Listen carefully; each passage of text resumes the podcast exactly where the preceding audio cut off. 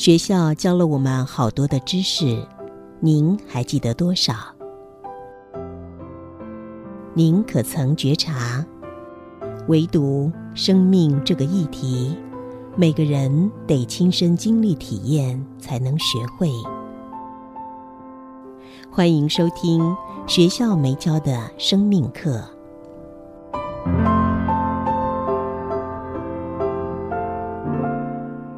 新阳心灵笔记，二零二二年七月二十八号。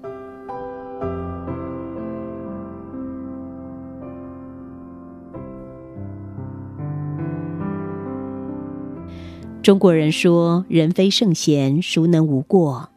这句话讲的非常有道理。面对生命，没有人能够所有的行动都是完美的，但反过来讲。如果生命中行动经常犯错，会带出很多的灾难、烦恼和痛苦。因此，不妨来谈谈有什么方法可以减少犯错。要了解这个议题，必须了解心灵的运作。想要了解心灵运作，最好的例子就是谈股市投资。这个议题，相信很多人会蛮有兴趣的。任何了解股市的人都知道，投资股市赚钱的几率超过百分之五十。为什么呢？如果你去美国拉斯维加斯赌场赌单双，胜率不会超过百分之五十。但投资股市，由于公司财务公开健全，选择一家获利稳定良好的公司不难，投资获利几率会远超过百分之五十。美国投资股神巴菲特说：“获利健全、稳定的公司具有一些固定的特质。具有什么特质呢？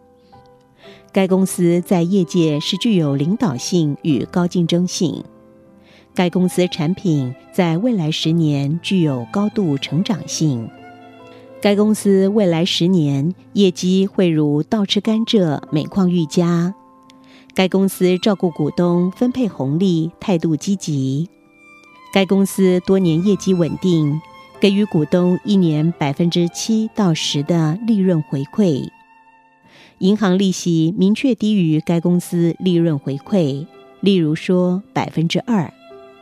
听起来，任何一个投资者在股市选择具上述特质的公司投资，而且长期获利，并不是非常难。平心论，连傻瓜都会获利，但令人跌破眼镜的是，很多人投资失败，投资股市赚钱的人不到百分之二十，竟然比在拉斯维加斯赌博赌得更差。为什么呢？唯一的原因并非缺乏投资智慧或经济知识，而是输在人心。当投资人拥有一些负面心灵特质时，这些心灵特质会促使他在股市投资做错误的决定。